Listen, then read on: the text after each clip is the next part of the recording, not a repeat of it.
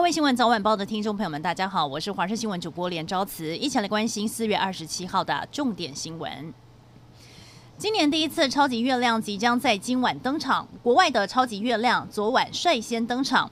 澳洲、印度、土耳其和拉丁美洲等地区，因为地理位置的缘故，已经抢先在昨天欣赏到超级月亮。之所以会有超级月亮，是由于这时候月球的位置特别接近地球，因此让满月看起来特别大，也特别的亮。飞行员的防疫安全亮起红灯。近期华航累计九名的机师染疫，飞行工作的防疫风险成为疫情下的焦点。感染科医师黄立明表示，长程飞行染疫风险增高，而退役机师更表示，飞行工作之所以染疫风险高，长程机队不仅要过夜，熬夜班型也让免疫机制跟着下降，再加上美国外战的防疫观念薄弱等等的原因，都让飞行员的染疫风险相对提高，种种压力让飞行员身心俱疲。台铁泰鲁格号发生事故之后，台铁面临改革的挑战。由台铁副局长杜维接上了局长的重责大任。不过，今天举办的局长交接典礼气氛相当沉重。一开始先替罹难者默哀三十秒钟。担任监交人的交通部长王国材也强调，改革一定要成功，希望重拾台铁的光荣。中国又被沙尘暴笼罩，内蒙古从周日开始扬起了大规模的沙尘。滚滚黄沙铺天盖地，步步推进内蒙古每个角落。民众抬头看不见蓝天白云，只有扬沙浮尘。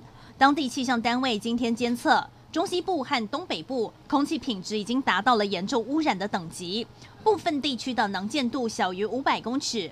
而这一波沙尘暴晚上将持续扑向东部，移出内蒙古、北京、天津、山东、河北等地也难逃沙尘暴，将会影响交通。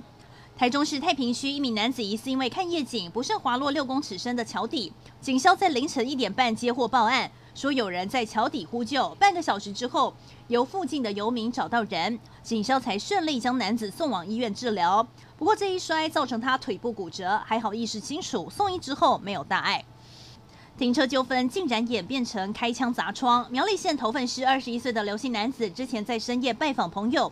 结果停机车挡到了邻居回家的路，被邻居要求移车。没想到刘姓男子不满，就找来八个人持枪及刀械、棍棒对邻居家开了六枪。邻居的母亲还受流弹波及受伤。警方最后巡线逮到了九个人，依法移送地检署侦办。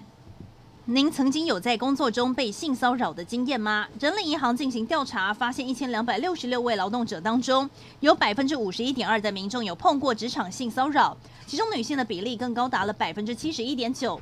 但令人难过的是，依旧有百分之二十四点四的劳工为了保住工作，因此选择默默忍受。